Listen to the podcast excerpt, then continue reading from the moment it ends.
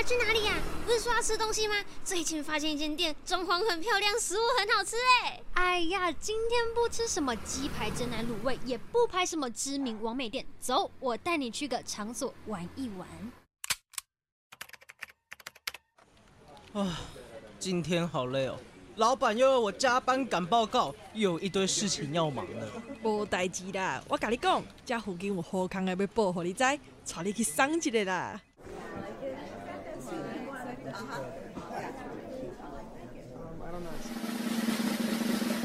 因缘分将我们聚在一起，用声音承载我们的话语。体育致使我们不能认输，汗水提醒我们没有退路。让我们一起收听 Off Air Club。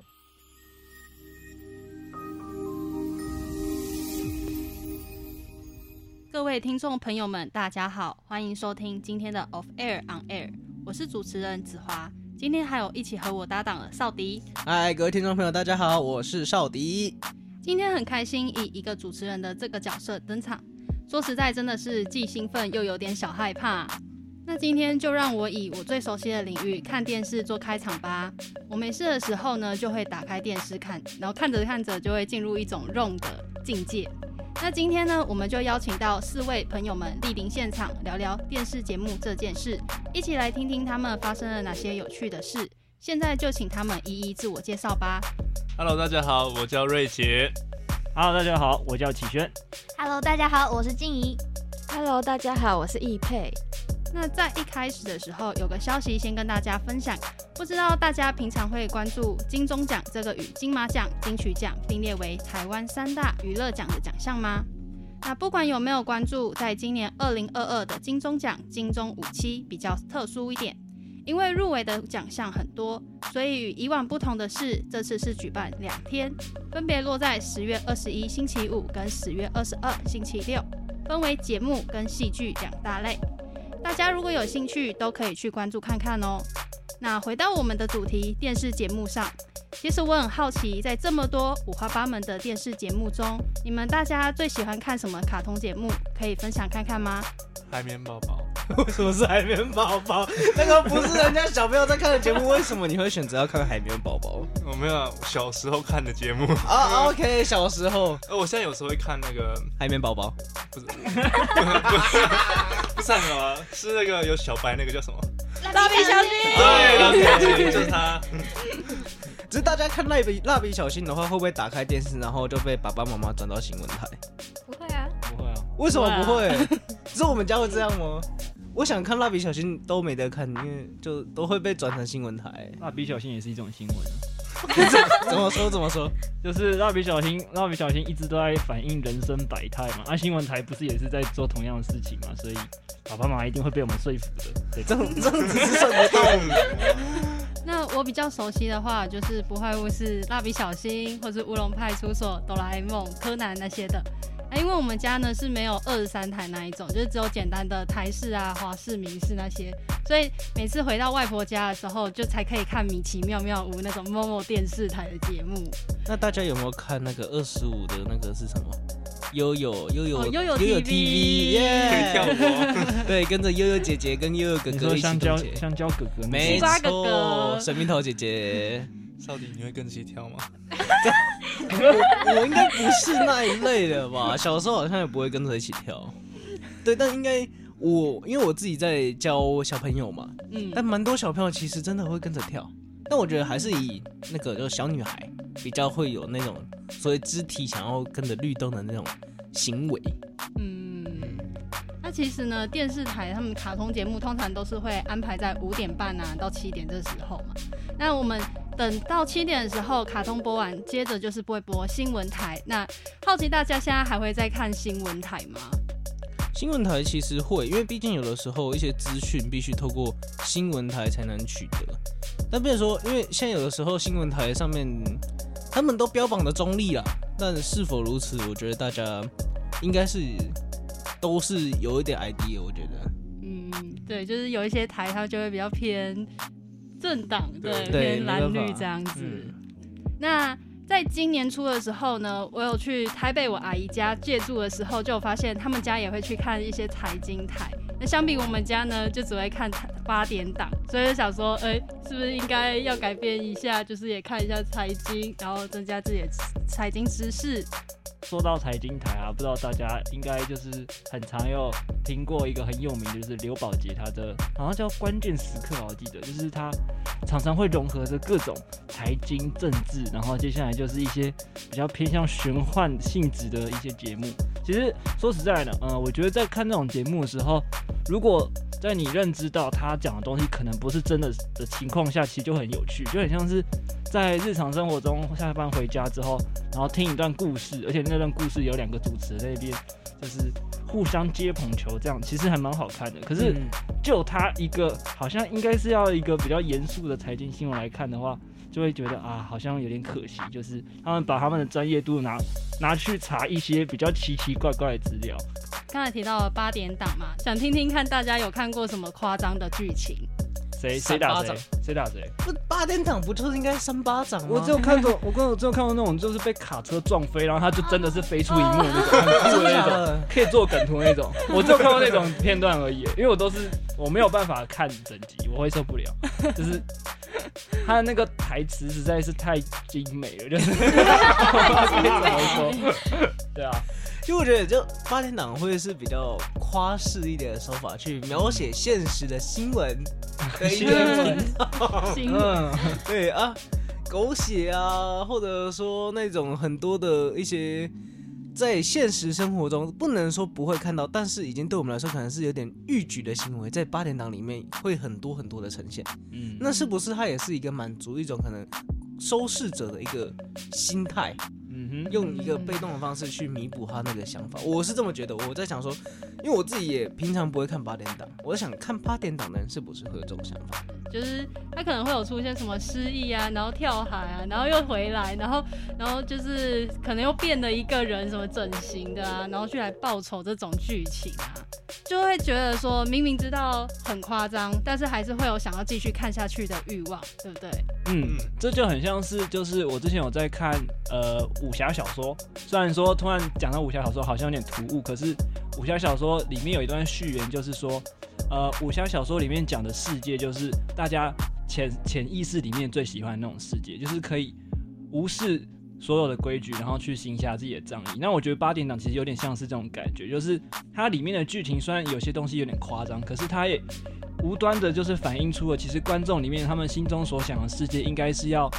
呃，随着他们之间的心情，然后去做出一些他们觉得是正义的动作。我觉得八点档有时候会有一种这种感觉在，嗯嗯，他们就是会有一种让人沉沦的魔力，嗯嗯嗯，只能说呢，就是为了要冲收视率啊，然后博取观众的吸引力，然后他们也是出了很多新招啊。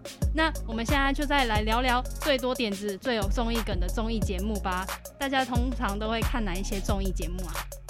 最近的话，比较常在追韩国的综艺节目，它不是那种单纯的恋爱配对节目，它是邀请到前任到一座公寓里面一起同住个八天啊、十天或是一个月这样子。前任会不会太尴尬了一点？还是这个是要满足他们可能低迷的结婚率？把大家抓来以后，就有机会拉高啊？是吗？我也觉得好尴尬，还是还是 台湾也来试试看？你说由我们来再开一个清洁？对啊，台湾感觉那个生育率好像跟韩国差不多低。我讲结婚率，你讲生育率哦。大陆那边好像也有这种就是节目，但是他们好像是就是三个男生跟三个女生，然后一起住，对。但是他们是分开住啦，就是分为三个院子，然后就是男女男女这样去住，这样子，对，然后就互相认识。我会看综艺大集合跟综艺玩很大，然后玩起来。对，因为我平常因为我高中的时候，其实下课的时候蛮常看的。上课好像也蛮常看。喂喂，不是这样吗？呃，高三的时候啊，快毕业的时候啊，OK，那我们班其实就会播那个综艺大，综艺玩很大，嗯，因为喜欢看宪哥 Kid 还有一些正美吧。正美，就大家都知道综艺玩很大是给人一种很欢乐的节目，但是那时候突然一个噩耗传出来，就是。主持人小鬼的离世，那你那时候还有继续追这档节目吗？其实那时候之前我就没有再继续追了，因为我主要是在班上的时候才才会看。那小伟离世当然是就是有一点感伤啊，不过，嗯、欸，就是他在节目的时候其实真的蛮好蛮好蛮有趣的这样。其实我个人也蛮喜欢他的。是一个突如其来的噩耗，其实任谁应该都不想要发生。但有的时候，因为身边有些朋友也是追那种综艺节目追很多。那也可能因此就不再接触所谓的综艺节目，甚至就不再收看他们的，我觉得蛮可惜的。或许他是你有的时候一些心灵鸡汤吧，帮你笑一笑，让你缓和一下你可能比较忧郁一点的情绪。那我还是希望大家如果可以找到替代，或者说继续收看，应该都是蛮好的一件事。我最常看的呢，其实就是刚才瑞姐有讲到那个嘛，就是瓜哥的那个送奖金的部分。大集合。对，大集合 就是会跟阿公阿妈一起晚上的时候就看电视啊。大家应该也有看全明星运动会吧？哦，有有，有吧有吧有。有。对，就是我大概就是喜欢那种呃。看那种玩游戏然后闯关的节目，但是除了那一种类型的话，我也也会看一些就是旅游节目啊之类的，因为其实我还蛮向往就是可以去当那种外景主持人的，对，但是那种主持人可能就是要很知道一些美食吃的，可能就要知道要怎么去形容它，要很多那个词汇，对，美食。哇，delicious。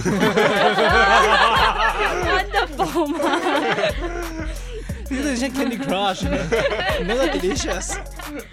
那就像现在的自媒体啊，也蓬勃发展，那也出现了很多的美食 YouTuber，然后就出现了电视节目的竞争者，那也让大家现在看电视的频率就是出现了改变。其实我家里没有电视，所以我都大部分都是用手机看而已。跟他一样，因为我家里电视坏掉了。之前那个 陈建州的那个什么安博盒子事件，然后就把我家的安博盒子一起也销毁了。所以我现在，所以我现在，嗯、呃，我现在其实很多那种看的影片都是那种。像是脸书的，就是很短的那种，很短的剪辑，然后可是也是那种综艺综艺节目，所以所以就是其实看那一段一小段很好笑，我觉得就够了，就是不会再去不会再去特别想要再把那个电视弄回来再去看那些节目。虽然宿舍会有那种大电视啊，但是应该也不会有人到大电视那里看。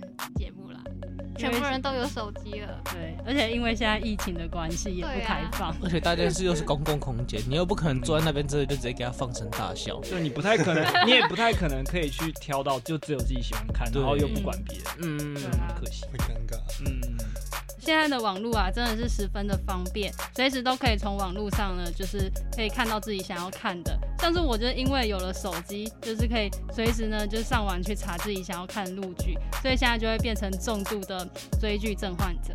那其实现在呢，电视节目也有很多就是开始了转型啊，像是有些八点档呢，已经也有上架 YouTube，那综艺节目啊，也是也是可以在 YouTube 上面呢做观看。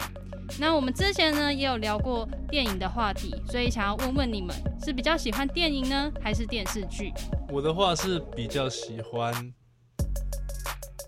哦，都不喜欢。哎，我我的话是比较喜欢电影。怎么说？呃，因为电影的话，其实它相对来说比较短，然后含金量都比较高一些些，大部分的。但是。就是因为我之前有看过一些蛮经典的电影，都觉得蛮好看的，像是什么《刺激一九九五》这样这种电影，嗯，经典老片啊。哦，我也看过《刺激一九九五》哎，而且我觉得那部就是那部虽然虽然我一开始第一次看的时候，我有一种他到底想要讲什么故事，可是不知道为什么他就算平铺直叙这样很顺畅的这样拍下去都不会觉得难看。我觉得是一部还蛮厉害的电影。然后我其实跟瑞姐差不多，我也比较喜欢电影，因为我觉得。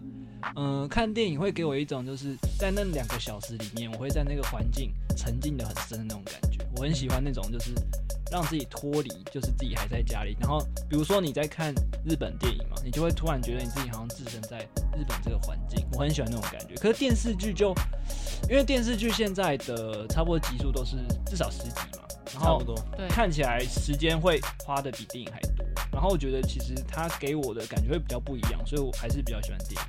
嗯，我个人也比较认为电影是我比较喜欢的类型啊，因为电影的话就是他们说的比较浓缩，呃，就是我自己个人是蛮想吐槽某一些电视剧就是集数超长，而且都在脱水 混水，不知道为什么要播这么长的，所以我觉得电影比较好啦。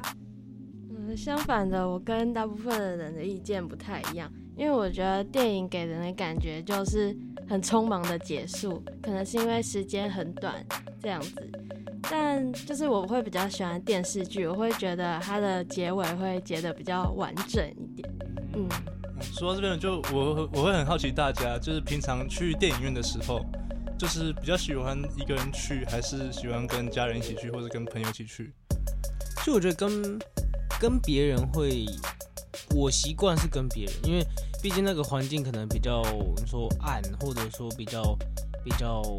有的时候可能两两结伴会比较安全一点，对。但是当然自己一个人去可以得到不同的体验，我我相信这是会发生的。对，我上次就是有一次有自己一个人去过，我发觉蛮其实一个假日的下午来讲，这样其实算蛮舒压、蛮放松的一一种方式。这样，毕竟那一段时间就是留给自己，自己去享受那一段的时间。我是不一样啊，因为我是我是那种在家看电视也会转到电影台那种人。然后我就是在家看的话，我很喜欢自己一个人看。可是我去电影院的话，我反而都是去跟家人，就是那个那种感觉好像不一样，就是好像去电影院本身已经不是只为了看电影，而是一种很像娱乐活动，就是一整套的。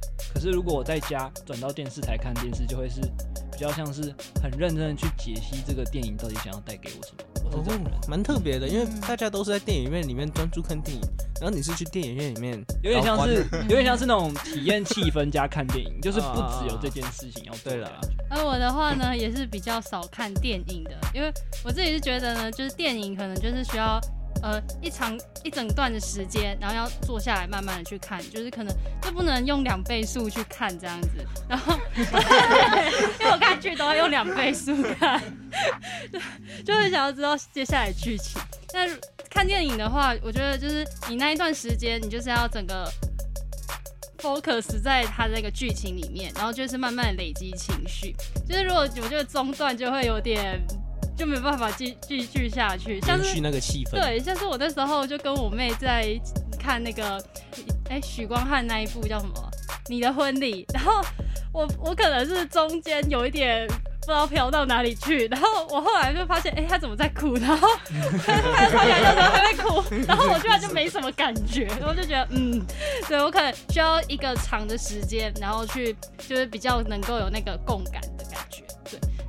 最后呢，就是想要请大家分享看看各自都会用什么舒压的方式，就是你们放松的时候会想要做些什么事情？当然就是追剧啊，跟我一样。我的话，我觉得我比较喜欢就是躺平，对，就躺在床上，不要想什么，哦、就是空脑要空空，整个人放松。Nothing but。躺着就放松，我真我真的觉得这个舒压方式不错，非常不错。但我觉得唱歌或者说去游乐园那种放声尖叫，其实蛮好玩的。在厕所唱歌，厕所唱歌，指定厕所嘛，洗澡的时候了。哦，印象我感觉会特别好。没错。如果是我的，我的舒压其实通常会是揪朋友一起跟我一起打 LOL，因为我觉得这样还蛮爽的，就是。嗯，因为嗯，我是一个平常不会很常去联系别人的人，所以呃，我在跟我朋友一起玩游戏的时候，会听到他们的声音，就是会觉得好像我们就在同一个时空的那种感觉。因为他们现在，我现在台中嘛，然后他们在其他各处，有些人已经在工作，有些人还在学学东西。然后我就想说，呃，游戏比较像是一个媒介了，玩游戏本身不是一个目的，而是为了跟朋友聚在一起那种感觉。我舒压会想要这样。呼应刚刚看电影是一种气氛，对对对对，哎、欸，很重气氛的我。我的话比较算是听音乐，或是我会找朋友去打羽球，还有还有就是泡温泉的部分。因为我我平常我跟家人其实都会去大坑那边，晚上会去泡温泉，因为其实。我们平常练球都蛮累的，然后我弟也是球员，所以我们一起去的话就可以一起放松这样。嗯，确实泡温泉的话，有时候冷热可以帮助身体，无论是血液循环，或者说一些新陈代谢，其实都是蛮棒的一种选择。对，就是蛮慢活的。嗯，确实蛮享受的。嗯，光讲我就有点想去，很舒服，揪一团。对啊，每个人的舒压方式其实都很不一样。那我再来分享一下，就是为什么我喜欢追剧好了。其实我觉得跟启轩刚才说的蛮像的，就是我觉得比较喜欢自己有一个，我觉得在追剧的时候是自己有一个空间，然后那个空间就是只有自己，然后跟荧幕里面的剧情而已，然后就是可以让自己很放松这样子。那刚才在呼应刚才的，为什么我比较喜欢看？剧是因为我觉得就是你可以点击那种下一集下一集的那种感觉，就是很有满足感，就觉得哇，我追了那么多集耶！要二倍速，要下一集，没错。而且我最疯狂，我曾经就是我记得我好像有追到隔天四点还没睡觉，太拼了吧？但是还好隔天就是也没什么事，对，还可以这样子，要不然真的是。会爆肝，但其实我后来也是有意识到，就是我是压力会很大的时候，才会就是会借由这个方式去逃避，嗯、但是反而就会让事情就是越拖越越越，越对，时间更紧迫，所以其实对自己的心理这样其实是不太好的。最后总结一下，我们今天就是在节目中跟大家分享了各自对于不同电视节目的看法，然后跟经验，那也聊到了他们的现况趋势跟他们的创新。而最后呢，大家也有分享了如何各自舒压的方式。那听众朋友们，你们又有哪些很酷的舒压方式？可以到留言区留言告诉我们哟。那今天的节目就先到这边告一段落。还没追踪我们体育人生的 FB 及 IG 朋友，赶紧追起来！YouTube 铃铛也订阅起来，还有各大 Podcast 平台可以收听我们的节目。最后送一句话给大家：没有一个人是配角，总有一部脚本是写着你的故事。Off Air On Air 也要下线喽，那我们下次空中相约，一起说声拜拜吧！拜拜拜拜。